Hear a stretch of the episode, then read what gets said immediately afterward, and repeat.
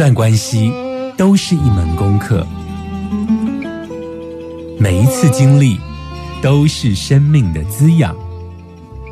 世界上最重要的东西，往往用眼睛是看不见的。One, two, three, four.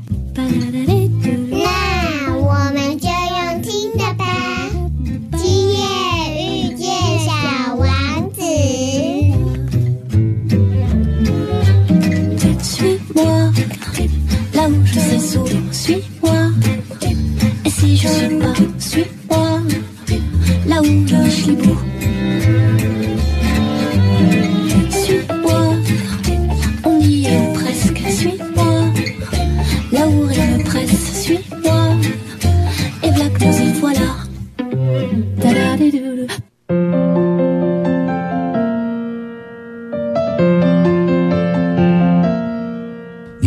收听的是 FM 九九点一大千电台，今夜遇见小王子，我是阿光。在今天的节目中，阿光想跟大家聊一聊前一阵子非常火红的一部偶像剧，叫做《想见你》。不晓得听众朋友有没有看过这部剧，或者现在在重播，或者是你在网络上追剧。其实这部剧呢，老实说，它的剧情内容，阿光自己觉得还好，但是他之所以会引起这么大热烈的回响，主要也是他在描述一九九八年到二零一八年这段期间长达二十年的感情。只是说这个二十年的感情呢，并不是线性的，不是时间线性的这个整整二十年。而是因为这个男主角跟女主角啊，尤其黄宇轩这个女主角呢，她因为太思念男主角，所以她在某种情境下呢，她穿越了。回到了一九九八年，去找当时的王全胜，也就是她的男朋友、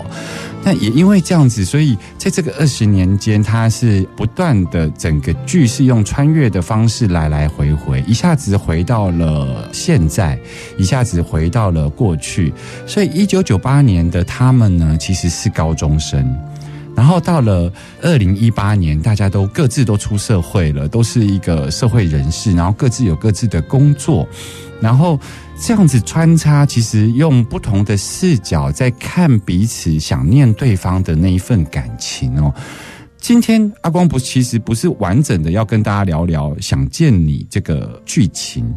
阿光其实想要跟大家聊一件事：你的生命中有没有特别想念的人呢？啊，你有没有曾经穿越过？你还记得这个剧中他们是如何穿越时空到了过去，然后又从过去穿越时空到了现在？不晓得听众朋友还记得吗？其实他们是因为共同听了一首歌，那首歌是伍佰的那个《l e s t Dancing》，就是它是经由一首歌，然后穿越时空到了过去。那这个就是阿光今天想要跟大家聊一聊的地方，就是其实我们在人生中，我们也经常穿越，只是你不晓得而已。我们有时候可能走在路上，迎面而来某位女生身上的香水味，可能刚好是你曾经某一任的很喜欢的女孩子的香水味。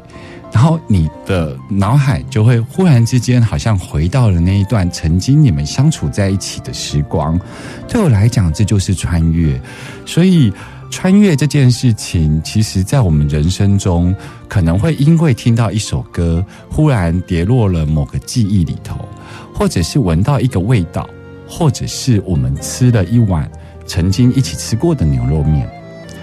所以，味觉、嗅觉、视觉。各种感觉都有可能带我们做人生的穿越哦。那像阿公为什么要特别提这件事情呢？是因为我们人生中其实有很多想要想念的人，或者是人生感动的时刻，其实你都可以刻意的留下线索，在你未来的日子上，你可以重新穿越到那一个时空来得到力量。比方说，阿光去印度旅行的时候，你知道印度的恒河，很多人都觉得恒河其实是呃生老病死，包括他们的洗澡，帮他们洗碗盘，然后甚至于他们的那个丧葬礼仪，他们的那个焚烧尸体都直接烧完之后就推到了印度恒河哦。可是你知道吗？恒河其实是整个印度的所谓的神圣母河。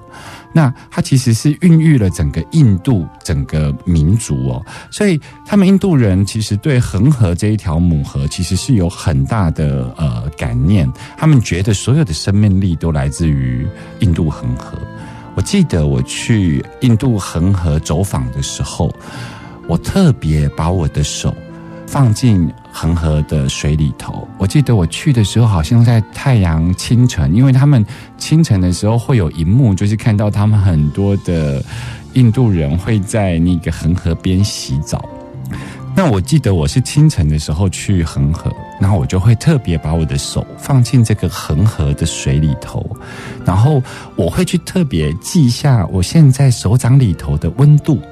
然后我这个手掌里头的这一个感觉。那我甚至于会把这个恒河的水，然后一举而起哦，然后我会放在我的鼻子闻一下这个恒河的味道是什么。然后因为那个是在清晨的恒河，所以它其实有一种非常宁静，然后稳定，然后充满孕育的那种力量。我就告诉我自己，如果在未来的日子里，我如果遇到了什么困难的时候，我需要平静。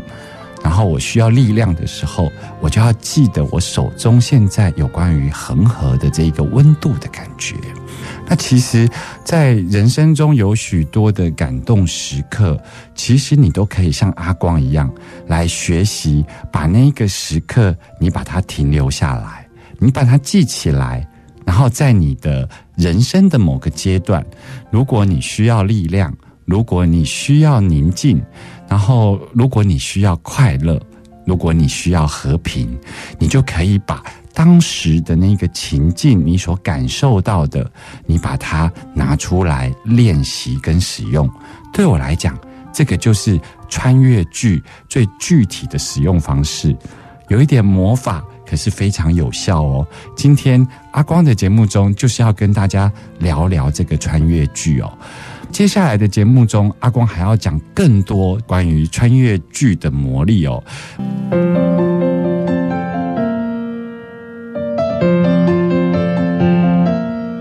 你现在所收听的是大千电台《今夜遇见小王子》，我是阿光。在今天的节目中，阿光跟大家聊聊最近最红的这个偶像剧哦，就是《想见你》这一部偶像剧。最有特色的地方是在谈这个来回穿插的这个时间轴线的一个穿越剧哦。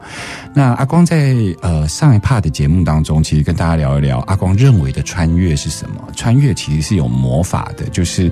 呃你可能会因为一个味道或一个温度、一个感觉而让自己的想念或者是一个思念就。直接跑到了过去的某个场景里头，对阿光来讲，这就是穿越。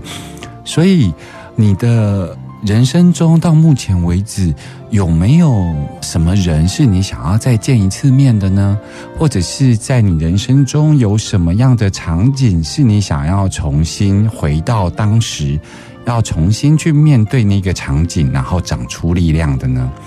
我今天要跟大家聊一下，就是我自己。在前几天的一个经验哦，阿光呢，在一九九五年的时候，当时我在念实践的服装设计。我当时在暑假期间，我去参加了一个佛学营，然后我在佛学营的早晚课的时候啊，阿光就眼睛咕噜咕噜的转，然后嘴巴虽然念经，那有口无心，你知道吗？人家都说小沙弥念经有口无心。那当时的我才十九岁，然后去参加了这个佛学营呢，很早就起来做早课。那在念经的时候呢，我就眼睛左看右看，然后有一点没有醒来的样子。可是呢，我就发现了，在我们佛学营里头有一个男生哦，他呢看着这个经文呢，他嘴巴从来都不动，因为那个佛学营是五天的佛学营，然后我第一天看着他，我发现他是唯一没有开口的男生，我觉得很特别。然后晚上的时候做完课，我发现他一样也是没有开口。第二天也是，第三天也是。于是我觉得这个人很奇怪哦，因为如果你是来参加佛学营，应该对于这种早课或者是这种仪式，你应该会跟着一起，不管你会不会，你总是会跟着一起念哦。所以阿公在一次用完餐之后，我看他也是一个人在等着上课前，他在这个阳台边，阿公就跑过去跟他聊天哦。那他一开口的时候，阿光就有吓一跳哦。阿光发现他其实不是台湾人，因为他讲话有一个口音哦。那我就问他说：“那你讲话有个口音，你是哪里人呢？”他跟我讲说他是马来西亚人。我就说：“哦，原来你是马来西亚人，所以可是你中文字你应该看得懂，所以你才会来参加佛学营。那为什么你早课的时候你都不出声音呢？”那他就看着愣了一下看我，然后他就笑笑的。后来呢，他就跟我讲说，他其实不是佛教徒，他其实是天主教徒。那我就更惊讶了，我竟然在佛学营里头遇到了一个天主教徒。那我就说，那你为什么要来参加佛学营呢？他就说，其实我是一个圣方济各的隐修士。听众朋友，你是天主教徒吗？你知道隐修士是什么吗？其实，在天主教的教会系统里头啊，他们修士就是准备做神父的意思，叫修士，就是他在为他成为神职人员、正式成为神父在做准备，在准备的这个阶段叫修士。那什么叫隐修士呢？隐修士更特别了，隐修士就是他未来他可能会一辈子都会在教会里头，有很多的隐修院啊。修女跟修士，他们会一辈子将自己奉献给天主，可是他们并不出来传道。他们可能会一辈子在隐修院里头做手工，或者在隐修院里头照顾教会所附属的这一种社服机构里头，包括身心障碍的小朋友。而且他们是完全完全不跟外界接触的哦。像大家最耳熟能详的，就是那个得到诺贝尔奖的德雷莎·姆姆。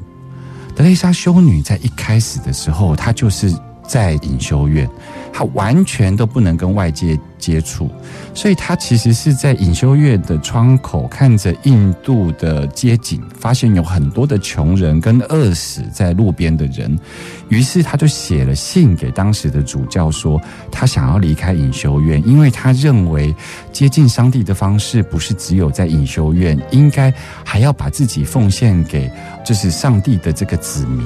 所以他写了好几次的信，才获得主教的同意，才开始能够把病倒在路边的这些穷人跟病人呢，开始做这个服侍的工作。所以德莱莎修女在早期就是隐修院的修女哦。那我认识的这个隐修士呢，他大概就是这样子的一个人哦。那这件事情，其实在当时深深的影响了阿光，因为阿光那个时候有个心愿，想要去转学考，想要考这个辅大宗教系哦。然后我在考转学考之前，也就是在念实践服装设计系的第一个暑假，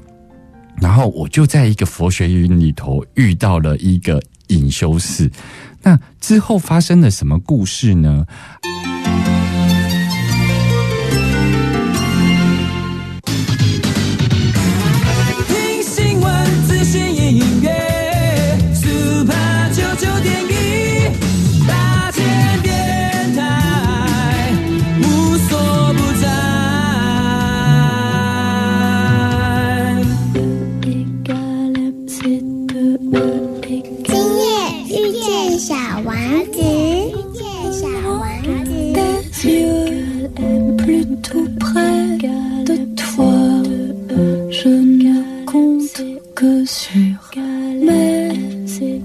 多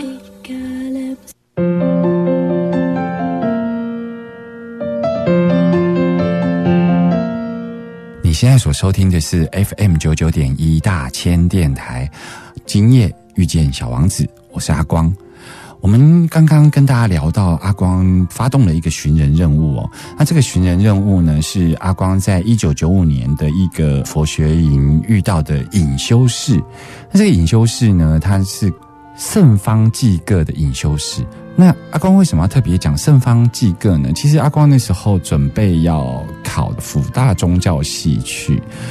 然后呢，因为刚好有这一个人的出现，所以他忽然让我觉得圣光充满，你知道吗？就有一点像我们之前的这个副总统陈建仁大人格一样，就忽然让我圣光充满，是因为圣方济各呢。他是一个天主教的圣人，然后他就像德雷莎姆姆一样备受大家所崇敬。那他就是这个圣方济各的教派。这个教派呢，他们重视的是清修。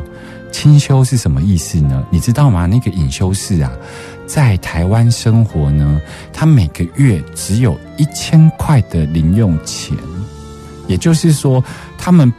这个教派呢是逼迫自己。他们其实不是什么异端，只是说他们在天主教的系统里头，有的可能重视奉献，有的可能是重视清修，就是节俭清修。那就像是佛教里头有禅宗，然后有净土宗，有密宗一样，但都是佛教。那天主教系统因为不同的教派，所以他们有各自的美德的发挥，因为他们觉得透过这个美德可以接近上帝。那圣方济各在当时，我就是透过这个隐修士呢，然后认识了圣方济各这个教派。那这个教派呢，他们强调清修，所以当我知道呢，他在台湾生活一个月只有一千块在过他的生活的时候呢，我整个人肃然起敬。你想想看，十九岁一个花样年华的笑脸给然后就是。虽然没有什么零用钱，可是对于生命的探索，其实是非常的热情的。所以，当我遇到了这样子教派的一个隐修士的时候，我是非常感动的。再来，他介绍了圣方济各给我认识哦。圣方济各有一个其他圣人没有的很特殊的一个权柄，就是他呢会跟小动物沟通。所以，我们如果在天主教的教堂里头看到呃圣方济各他的雕像啊，通常他的雕像里头，要么就是会刻松鼠，要么就会刻鸽子，刻小鸟在他的肩膀上，或者是刻松鼠爬在他的脚上。也就是说，圣方济各他有一颗非常慈悲的心，据说他会。跟这些动物沟通，这是他很特别行神机的地方。我想他应该是天主教界的最早最早的动物保护关怀的一个面向的一个代表人物哦。那我因为这样子认识了圣方济各教派，然后我就对这个教派肃然起敬，也激发了我当时从实践服装设计呢。一定要考上这个辅大宗教系的强力动因。于是呢，我就在那一年参加完佛学营之后，我就很努力的准备转学考很多的这个念书的工作，然后我就顺利的考到了这个辅大宗教系哦。所以这个转折其实对阿光来讲是一个非常人生中非常重要的转折，可是对于这个。现在叫他王神父了哈，就是对于王神父来讲，他当时只是个隐修士，他并不知道他在我的生命中其实起了这么大的变化。所以呢，我在看完这一个《想见你》这部连续剧之后，它是个里头的这个穿越剧嘛，我忽然就想起说，我要来找找这一个当时是隐修士，现在是王神父，我要来找找看他。事隔二十五年，阿光为自己准备了人生中一个寻人任务哦。于是呢，我就。找寻我周遭，包括我就是在网络上找这个天主教的台中教区，然后我也也问了几个天主教的朋友，我就是要找寻这个二十五年前当时还是个隐修士，后来阿光找到他了，然后更神奇的是，最后的线索找到他，竟然是我上一个工作的同事，因为他们也有隐私的这个保护，所以我透过正常的教会系统去找这个人的时候呢，他们只有跟我讲说，这个人的确现在在台湾，但是他不能给我联络方式。然后在偶然间，我就想起了我之前的一个同事，他其实是一个虔诚的天主教徒，所以我就打了一个电话给他，我说我在找这一个人，不晓得你有没有认识？没想到这一个王神父竟然曾经就是他教会的神父，所以他就帮我联络上这一个人了。于是阿光就出发了，去找这一个当时对我非常重要的王友良神父。欢迎回来，今夜遇见小王子，我是阿光。阿光后来呢，就透过了这个以前的同事，然后就找到了这个王神父哦。那找到这个王神父呢，他落脚在彰化跟云林交界的一个教堂，他已经在那里晋铎为神父，也在那里八年了。于是呢，我就联络上这个神父。那其实。阿光也没有什么特别的用意哦，只是觉得在我的人生中，从这个实践服装设计，然后鼓起勇气要去念福大宗教系哦，在当时王神父呢，其实是在我生命中起了一个很特殊的变化跟作用。于是，在二十五年后，我想起他的时候，我就为自己规划了寻人任务。然后我跟他联络上之后呢，我就。马上驱车前往，就是今天电话跟他联络上，我隔天就约，然后我就杀去了他的教堂。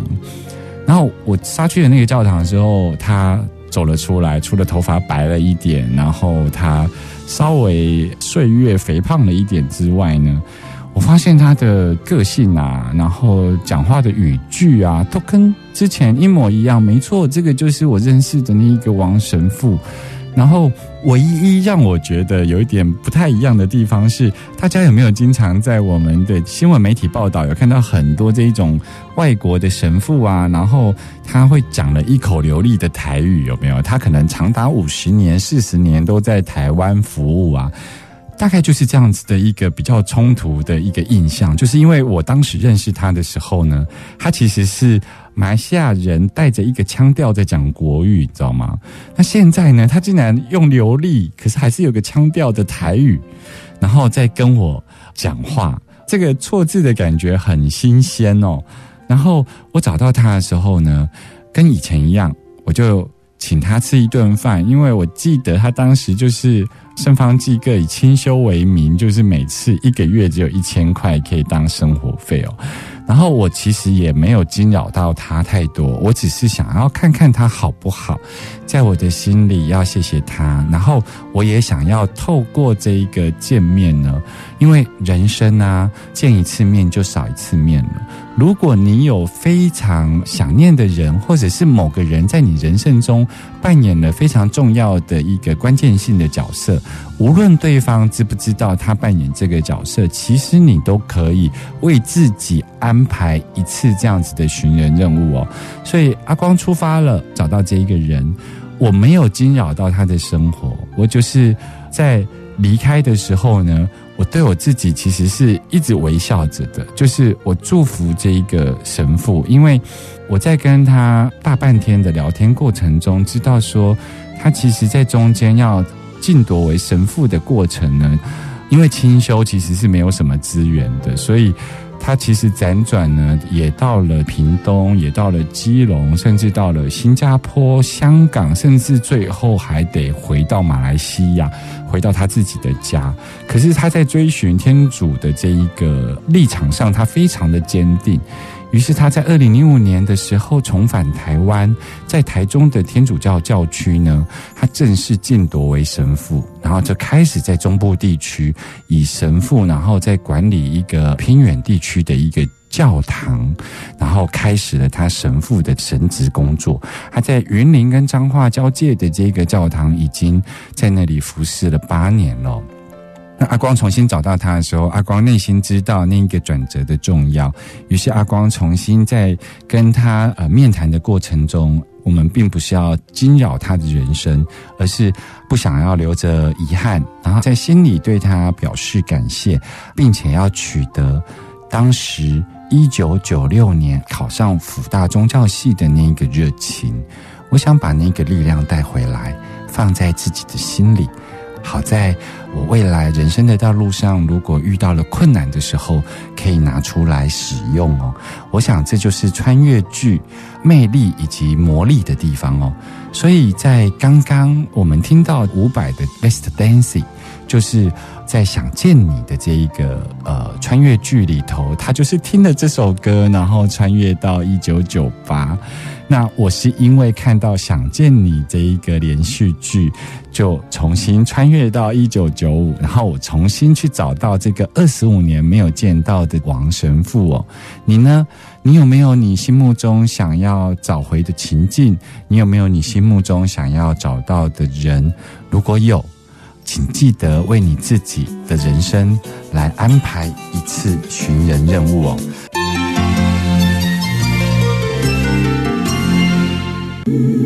听新闻、资讯、音乐，Super 九九点一大千电台，无所不在。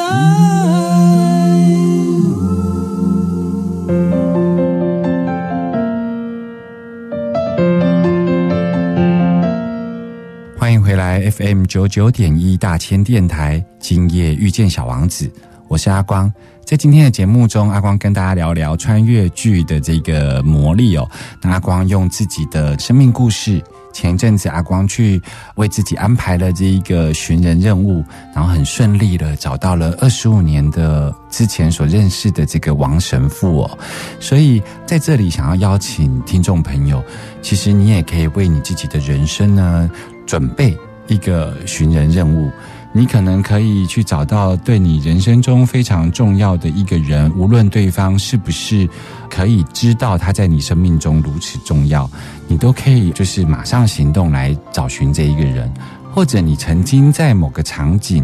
呃，或者是在某首歌曲，或者是在你爬到的某个高山的时候。然后你在那个高山上俯瞰这个地面，俯瞰这个城市的风光的时候，你曾经有一种辽阔的感觉。那么你应该要把这一个部分记下来，然后在你人生未来的道路上，你可以交叉使用。比方说，你深陷的某种情绪当中，然后你一直走不出来，你就要记得你在爬哪一个高山的时候，然后你记得那个辽阔的感觉。那。你为你自己找寻这一个生命中重要的人，然后你安排这一趟人生任务呢？其实你有时候你会遇到一个困难哦。我知道很多人听到阿光在讲这个为自己安排寻人任务，很多人想到的都会是什么？呃，我想去找初恋情人呐，或者我想要找那个曾经感情非常深刻的那一个人，然后我可能觉得我想当面跟他说。以前如何如何，其实有时候真的不要说太多过往。诶，其实如果你要去找你的情人，那如果你内心有一个困难，那是因为你先被你自己困住了。你先假设了，在你们的关系结束之后呢，他会怎么看这个关系？其实都不要想，为什么呢？听众朋友有没有听过一个理论？科学上有一个理论叫平行时空啊。平行时空就是指说，你只要做每一个决定呢，这个世界就会分裂一次。然后呢，分裂一次之后，也就是说，在另外一个星球上有另外一个阿光哦。那小王子为什么会喜欢看星星呢？其实就是因为他经常会去想，在另外一个星球上的另外一个小王子，他会思念他。我为什么要讲这一段呢？就是说，假设你今天想找的人是你的初恋情人，然后很遗憾的你们后来失联了，不管任何的原因，那么呢，你就要记得拿平行时空理论出来使用。比方说，决定了从实践服装设计，然后转到了这一个辅大的宗教系，所以阿光有另外一个天分，就是在实践服装设计的时候呢，阿光有创作的天分，那势必阿光在真实人生的运用上，必须要割舍跟这方面的能力割舍。因为你可能在这个阶段，人生的这个阶段，可能对于宗教哲学要尽更多的力气，所以呢，阿光就会看着天上，然后看着星星，然后我就会觉得说，我要祝福还在做服装设计的这个设计师阿光，我要祝福他，因为我做了一个决定，我的世界就分叉了，我就分叉成两个世界，一个世界呢，就是在念辅大宗教系，在念宗教哲学的阿光，就是此时此刻；另外一个被我做了决定之后而分开的，其实就是那一个被我遗留在另外一个平行时空的，正在车缝衣服的那一个实践服装设计系的阿光。所以感情也是一样，在你做了一个决定，无论你离婚，或者是你跟你的爱人分开，或者是跟你的亲人生离死别，每一个决定都会是一次的平行时空的世界分裂。所以呢，我就会看着星空，然后就会跟着另外一个星球的阿光讲说：“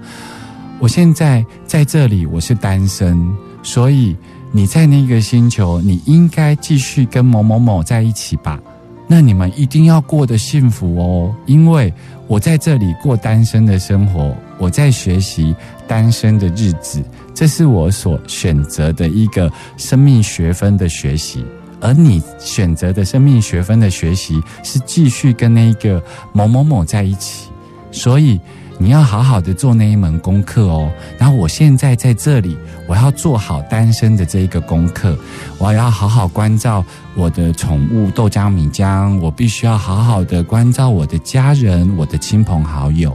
所以我就会看着天上的星星，然后谢谢那个继续陪伴我心目中最重要的那一个女友。然后我会跟她说：“请你继续努力哦。”然后我总是想说，如果每一次的决定、每一次的选择都会分裂成不同的时空，那我们都祝福那个时空继续走那个轴线的自己。那我们总在想，如果有一天我们在这个人世间我们过世了，我们为什么会完整？就是因为我们同步。